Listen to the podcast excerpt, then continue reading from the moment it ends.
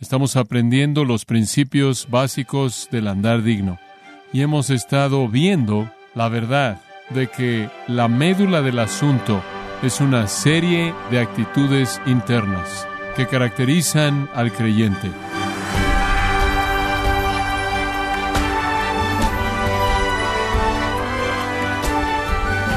Bienvenido a Gracia a vosotros con el pastor John MacArthur. En el juicio que condenó al filósofo griego Sócrates, arrogantemente él mismo se llamó el regalo de Dios para Atenas. Quizás hubiera salvado su vida si mostraba humildad. Y hablando de la humildad, que puede salvar una vida, ¿acaso el pecador no es salvo cuando se acerca a Dios en humildad? Bueno, hoy el pastor John MacArthur, en la voz del pastor Luis Contreras, nos sigue alentando a cultivar esta virtud tan importante para la Iglesia en la serie Caminando al paso del andar cristiano, en gracia a vosotros.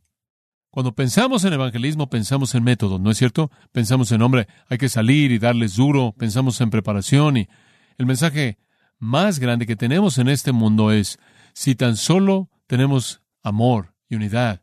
Y en algunas de las ocasiones nuestros métodos son tan difíciles de usar porque tenemos que superar la reputación terrible de la iglesia. Nunca olvidaré la afirmación de Reynold Niebuhr. Él no hizo muchas afirmaciones buenas, pero hizo una que fue interesante. Él dijo, la iglesia era como el arca de Noé. Si no fuera por la tormenta de afuera, usted no podría tolerar el olor en el interior. Eso es un poco fuerte, pero ah, es algo horrible que alguien diga eso acerca de la iglesia de Jesucristo, ¿no es cierto? Terrible. Y sabe una cosa, simplemente para darle una ilustración, si la iglesia, si nosotros tan solo tuviéramos humildad total, produciendo la belleza de la mansedumbre que es fuerte y poderosa, pero es el león domado únicamente en respuesta a su amo, no en defensa personal. Y esa mansedumbre produjera paciencia, ¿Sabe usted que el mundo se sentaría y se dará cuenta de nosotros y nuestro evangelismo será mucho más fácil de lo que es ahora? Ilustración. El señor Stanley fue a África en 1871 para encontrar a David Livingstone. Él había oído de él. Él estaba obsesionado con el hombre. Él quería encontrarlo. Él lo encontró. Y dice en su pequeña historia que él pasó varios meses junto con David Livingstone. Para este tiempo era un hombre de edad. Y él dijo, Livingstone nunca me habló acerca de cosas espirituales. Livingstone estaba ocupado haciendo lo que él estaba haciendo con africanos. Stanley simplemente estaba ahí observando. A lo largo de los meses, él vio al hombre mayor y él dijo, los hábitos de Livingstone iban más allá de mi comprensión y lo que más me sorprendió fue su paciencia. Él no podía entender, dice su biógrafo, que Livingstone realmente tenía una paciencia tan grande y compasión hacia esos africanos paganos. Por causa de Cristo y su Evangelio, David Livingstone fue paciente, no se cansaba y literalmente estaba entregándose. De hecho, él entregó su vida por la causa de su amo. Esto es lo que Stanley escribió en su diario. Escucha esto, y cito, cuando yo vi esa paciencia incansable, ese celo imparable, esos hijos iluminados de África, yo me convertí en un cristiano a su lado, aunque él nunca me habló una palabra. Fin de la cita. ¿No es eso maravilloso? No estoy promoviendo que usted nunca hable una palabra. Únicamente estoy diciendo algunas veces usted no necesita decir mucho si usted simplemente vive de manera diferente. Oh, si el mundo pudiera ver un retrato claro de Jesucristo manifestado mediante el cuerpo, si el mundo pudiera ver el tipo de unidad que los hiciera decir, esto no es de la tierra, si nos conocieran como humildes y pacientes y mansos como nuestro evangelismo, sería acelerado en alas. ¿Y sabe lo que sale de esto? Una cuarta gracia interna en el versículo 2, soportándos con paciencia los unos a los otros en amor. Llamémoslo amor que soporta. El amor que soporta es un producto de la paciencia, el cual es un producto de mansedumbre, lo cual es un producto de la humildad. Amor que soporta. ¿Sabe usted qué tipo de amor es este? Escuche, esto es tan bueno. Este es el tipo de amor que el concepto de soportar, esa palabra significa suprimir con silencio.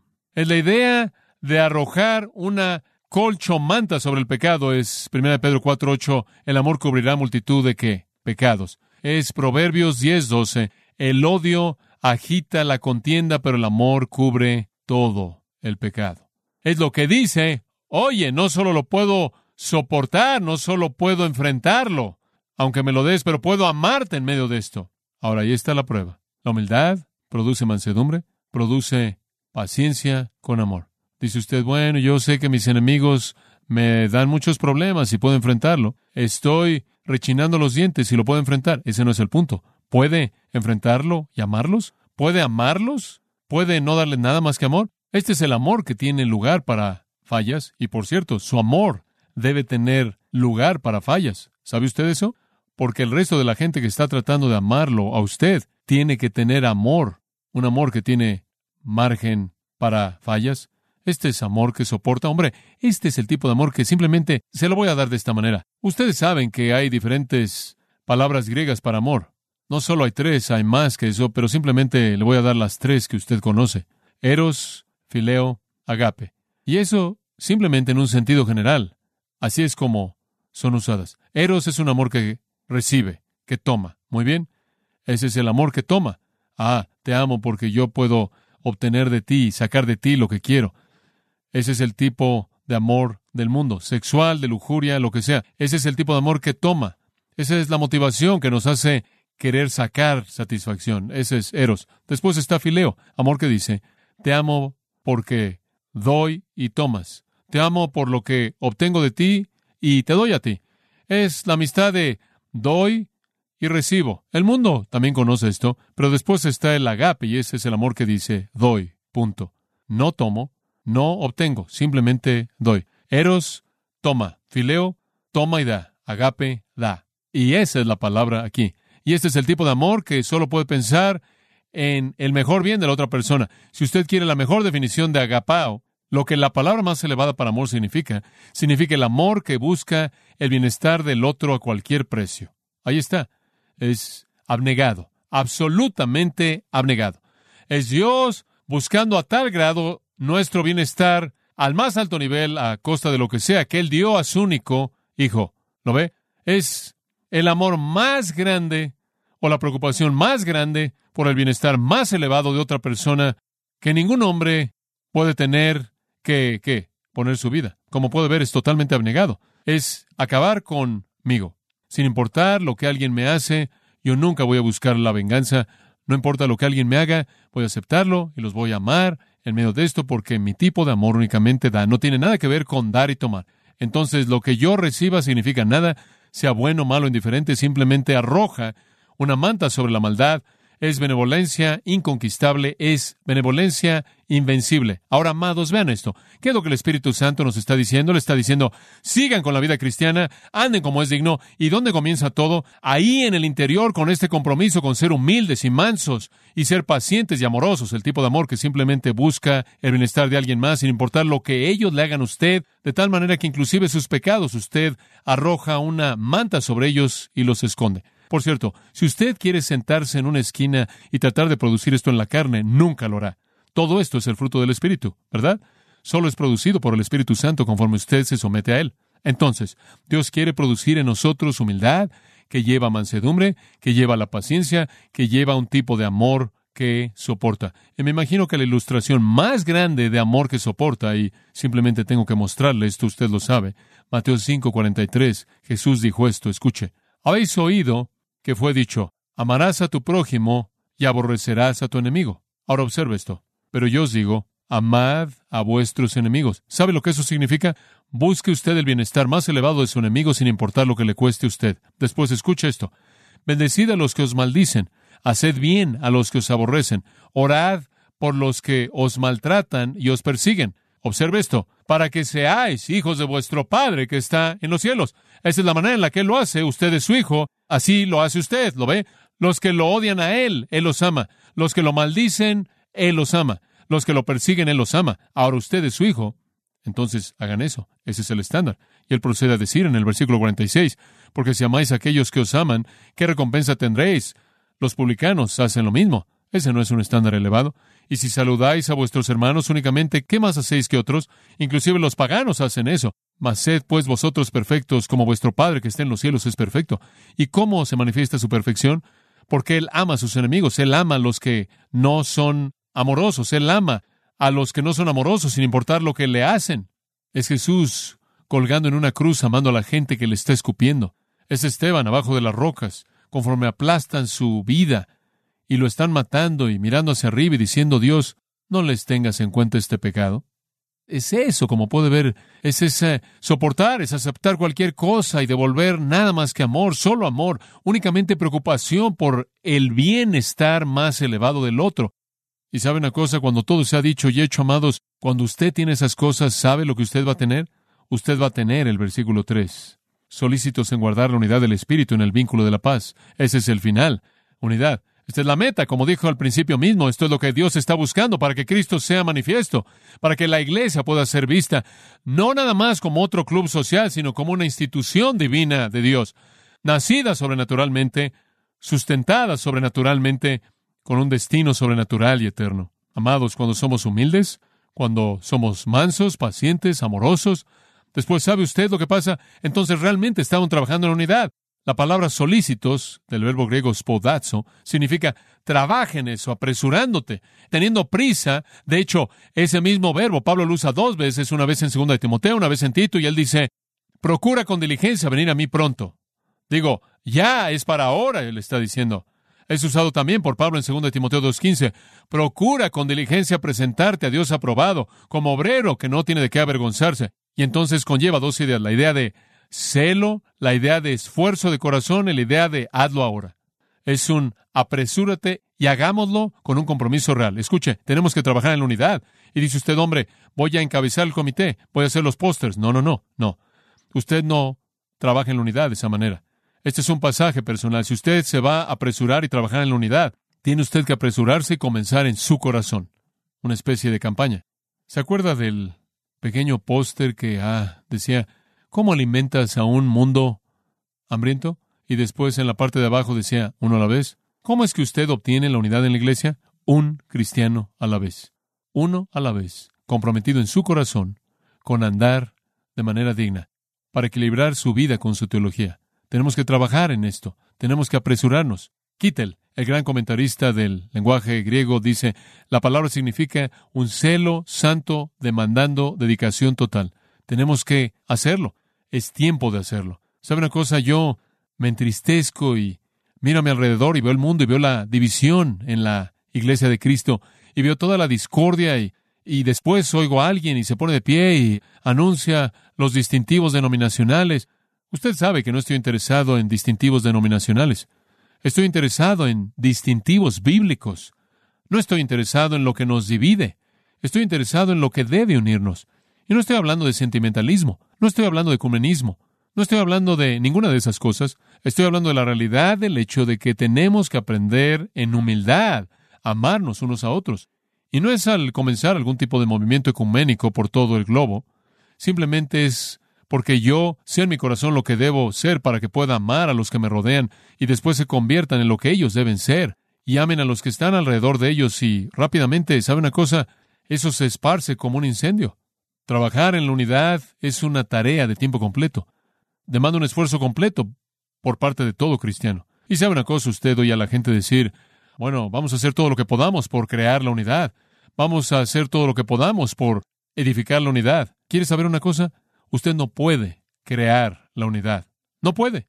Usted no puede edificar la unidad. Usted no puede producir unidad. Lo único que usted puede hacer es destruirla. Dice usted, ¿qué quieres decir? El Espíritu Santo ya lo hizo. Ve el versículo 3. Solícitos en guardar la unidad del Espíritu. En otras palabras, el Espíritu ya nos hizo uno. Es solo cuestión de que lo guardemos o lo destruyamos. ¿Lo ve? ¿No es maravilloso saber que no tiene que crearla? Usted únicamente tiene que guardarla. Él nos hizo uno. Después de todo, Él nos bautizó a todos en un cuerpo y Él vino a morar en todos nosotros, ¿no es cierto? 1 Corintios 12, 12 y 13. Porque por un espíritu fuimos todos bautizados en un cuerpo. Y en todos ustedes vive ese mismo espíritu. Romanos 8:9. Cada uno de nosotros tiene el espíritu de Cristo. Tenemos al Espíritu Santo en común, estamos en un cuerpo, Él nos ha hecho uno, la unidad del Espíritu es nuestra, lo único que tenemos que hacer es trabajar duro en guardarla, en mantenerla. Y no es organizacional, y no es ecuménica, es personal y es espiritual. Y la clave, claro, es la humildad. Y con lo que cierra de manera hermosa está en el versículo 3.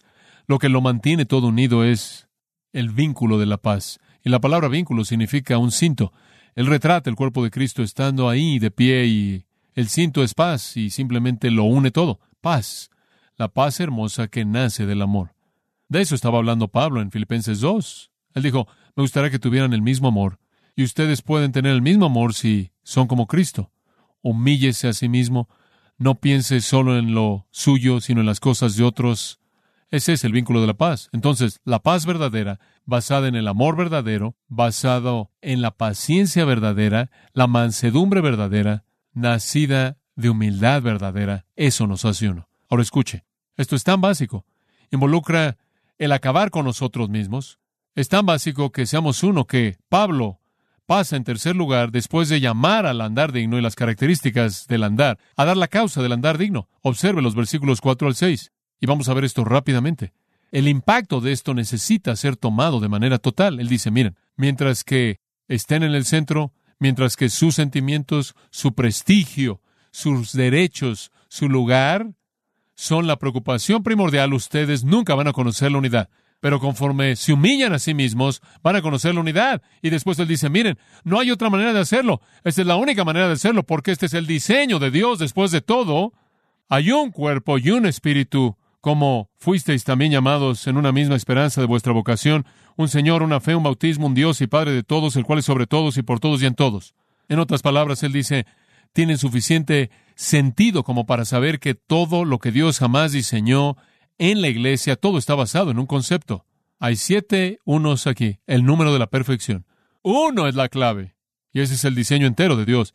Esto está detrás del andar digno, esta es la causa, esta es la realidad que está detrás de esta unidad práctica la causa, la razón, la base. Y este es un pasaje tremendo. ¿Cuántos cuerpos de Cristo hay? ¿Cuántos? Uno. No está el cuerpo presbiteriano y el cuerpo bautista y el cuerpo metodista y el cuerpo episcopal y el cuerpo en Panorama City y el cuerpo en Utah y el cuerpo en Kansas. Solo hay un cuerpo, un cuerpo. No hay judío ni gentil. No hay esclavo ni libre. No hay hombre ni mujer, porque todos son uno en Cristo. Hay un cuerpo, hay una iglesia. Hay una cabeza de esa iglesia. Solo un cuerpo. Eso es todo. Efesios está basado en todo ese concepto. Sea cual sea la raza, sea cual sea el credo, sea cual sea la cultura, sea cual sea la nacionalidad, sea cual sea el lenguaje, sea cual sea el temperamento que hay en su trasfondo, usted se convirtió en un cristiano y usted instantáneamente es hecho uno con cualquier otro cristiano. Escuche, 3.15 de Efesios dice que hay una familia en el cielo y en la tierra solo uno.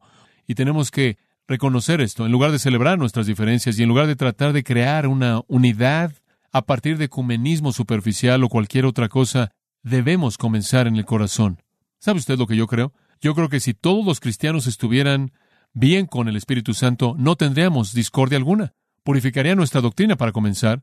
En segundo lugar, purificaría nuestras relaciones. Solo un cuerpo. Segunda cosa, solo un espíritu. Hay un cuerpo y un espíritu. ¿Cuántos Espíritus Santos hay? Solo hay uno. Y cada uno de nosotros lo poseemos. ¿O no sabéis que vuestro cuerpo es templo del Espíritu Santo? Eso es dicho de todo cristiano. Y la totalidad de la iglesia, Efesios 2, dice, es que es edificado junto para habitación de ese Espíritu único. Todos individualmente somos el templo del Espíritu, colectivamente somos la habitación del Espíritu, solo hay un Espíritu, todos somos uno, no hay manera de darle la vuelta a esto. De hecho, ¿qué es llamado en el versículo 3? La unidad del Espíritu. Solo hay un Espíritu, solo hay un cuerpo, y después, al final del versículo 4, él dice, como fuisteis también llamados en una misma esperanza de vuestra vocación. Solo tuvimos un llamado eterno. Y ese concepto es que solo fuimos llamados a un destino. Solo hay un destino eterno. Un llamado de nuestro llamado. Y por cierto, la garantía de la esperanza de nuestro llamado es el Espíritu Santo, ¿verdad? Efesios 1, 13 y 14.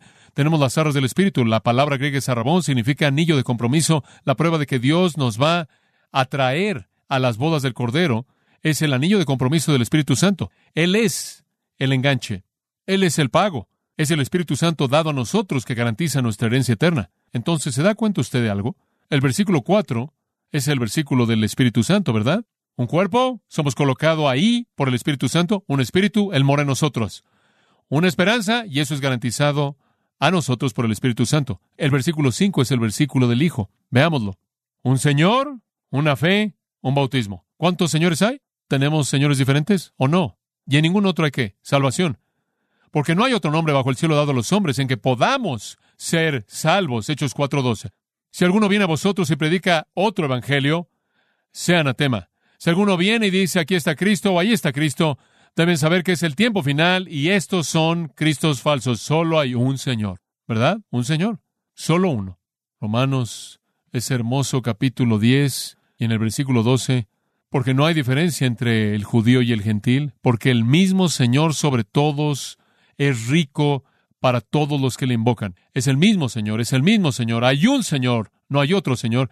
En Él habita corporalmente toda la plenitud de la deidad y vosotros estáis completos en Él. Él es el único, un Señor, una fe. ¿Qué significa eso? La fe aquí está hablando del contenido de la palabra de Dios revelada.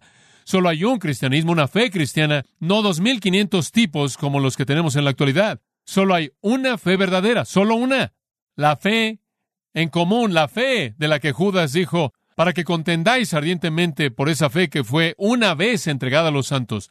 La fe el contenido de la palabra de Dios revelada. Una fe, eso es todo. Solo una. Dice usted, ¿cómo es que tenemos tantas diferencias? Oh, me imagino que es nuestra humanidad y nuestro estudio inepto y falta de diligencia y tradiciones que no evaluamos con las que simplemente seguimos viviendo. Y muchas cosas, pero solo hay una fe. Eso es todo. Solo una. Y después un bautismo. Versículo 5. Bueno, dice usted, ¿qué bautismo es este? Bueno, eso es bautismo en agua. Este es el versículo del Hijo. Algunas personas quieren decir que este es bautismo del Espíritu, pero no. Eso ya fue cubierto en el versículo 4. Un cuerpo, todos fuimos colocados en ese cuerpo por el bautismo del Espíritu. Un Espíritu y una esperanza de vuestro llamado. Claro, la garantía del Espíritu, este es el versículo del Hijo. Es hermosa la manera en la que Pablo lo ha presentado. Hay un Señor y cuando usted creyó en ese Señor, usted es bautizado como una expresión pública. Como puede ver, el bautismo fue una parte absolutamente esencial de la primera iglesia. No fue para salvación, sino fue para efectos de testimonio, pero fue importante. Fue importante. Solo había un bautismo. Usted no era bautizado en el nombre de Pablo, ¿se acuerda de eso? Usted no era bautizado en el nombre de Pablo, Pablo dijo. Solo hay un nombre en el que somos bautizados. Ese es en el nombre de quién? Del Señor Jesucristo. Solo un bautismo. Cuando fueron salvos, solo hubo un Señor y una fe en la que creyeron y una persona en cuyo nombre fueron bautizados, solo uno. Todas esas son partes de el acto maravilloso, complejo, único de la salvación. Finalmente, él viene al versículo del Padre, versículo 6. Un Dios y Padre de todos. Solo hay un Dios y Padre de todos, el cual es sobre todos y por todos y en todos. ¿Cuántos dioses hay? Solo uno. No hay otros dioses. Yo, solo yo soy Dios. Él lo dijo una y otra vez en el Antiguo Testamento. El Señor nuestro Dios que dice en Deuteronomio 6, el Señor nuestro Dios uno es. Eso es todo, un Dios. Es el mismo Padre que todos tenemos, el que es sobre todos, creador soberano del universo, controlador del universo, y por todos el sustentador providencial del universo, y en todos la presencia personal que vive en cada uno, mismo Dios. Somos creados por Dios, amados por Dios, creados por Dios como Padre, controlados por Dios, sustentados por Dios, llenos de Dios, amados por Dios, bendecidos por Dios. Todo es el mismo Dios. Todo es uno. Ahora, ¿ve usted lo que está diciendo aquí? Miren, Él está diciendo, escuchen, todo en términos de definir la fe cristiana es uno. Y hay una razón, porque Dios quiere que seamos uno. Y si vamos a ser uno, tenemos que ir de regreso a la profundidad de nuestro interior y tenemos que comenzar a pensar de nuevo en la humildad. ¿Y de dónde viene? De una conciencia de uno mismo que es apropiada, conciencia de Cristo, conciencia de Dios. ¿Se acuerda de eso? La humildad produce mansedumbre, y la mansedumbre produce paciencia, y la paciencia produce un amor que soporta, y en base a eso podemos guardar la unidad del Espíritu y el vínculo de la paz. Y el mundo va a decir, oigan, son diferentes, son sobrenaturales. Y quizás como el señor Stanley, ellos puedan llegar a creer en nuestro Cristo, con nosotros apenas diciendo una palabra. Oremos. Señor, es tan bueno y, y refrescante exponernos a la verdad de las Escrituras. Nos rebaja en tu presencia, nos hace doblar las rodillas, porque somos menos de lo que deberíamos ser. Dios, pedimos que tú nos humilles, que no busquemos la exaltación de nosotros mismos. Enséñanos el significado de la humildad verdadera conforme examinamos nuestro propio pecado Sabemos que no somos nada, conforme vemos a Jesucristo, simplemente no podemos compararnos. Conforme te vemos, ¿qué es el hombre para que tengas de él memoria? Y a partir de nuestra humildad, que la mansedumbre nazca para que seamos prontos para defenderte a ti, seamos prontos para tomar un látigo y expulsar a los ladrones de tu templo, pero que no levantemos una mano para defendernos a nosotros mismos. Enséñanos el significado de la paciencia con las circunstancias, con la gente, e inclusive contigo conforme tú nos moldeas y nos refinas. Y mientras que estamos soportando cosas, ayúdanos a amar a aquellos que nos rodean, inclusive a aquellos que nos persiguen, aquellos que nos traen dolor y que devolvamos bendición por maldición sin importar cuál sea la circunstancia. Y de esta manera, Padre, que conozcamos el significado de la unidad. Y conforme nosotros como individuos nos comprometemos con eso, a la unidad de lo que has diseñado, y guardamos la unidad del Espíritu y el vínculo de la paz, entonces andaremos de una manera digna, y el mundo verá coherencia entre la manera en la que vivimos y la manera en la que hablamos.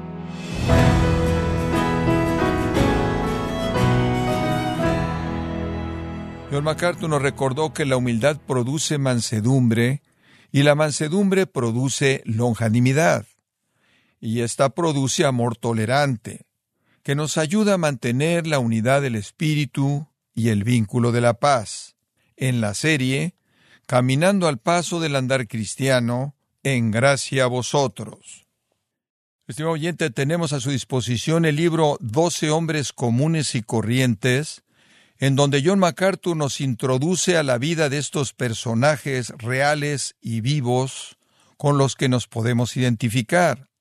Hombres que dejaron un impacto indeleble en el mundo por la causa de Cristo. Adquiéralo en la página de gracia.org o en su librería cristiana más cercana. Y recuerde que puede descargar todos los sermones de esta serie Caminando al Paso del Andar Cristiano, así como todos aquellos que he escuchado en días, semanas o meses anteriores, animándole a leer artículos relevantes en nuestra sección de blogs, ambos en gracia.org.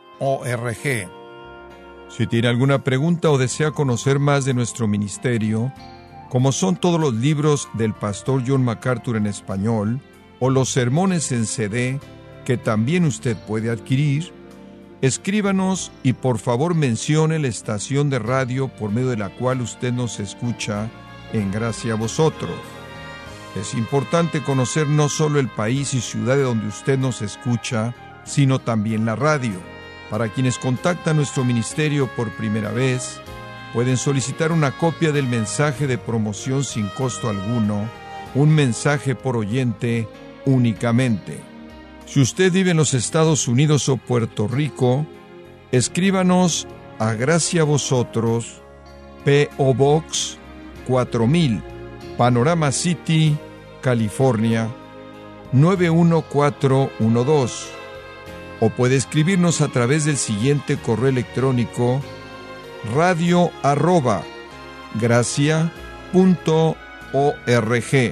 Esto ha sido todo por hoy y queremos agradecerle su sintonía de lunes a viernes en nombre de John MacArthur y del personal de este organismo, invitándole para que nos acompañe en la próxima edición y así juntos continuar desatando la verdad de Dios un versículo a la vez en gracia a vosotros.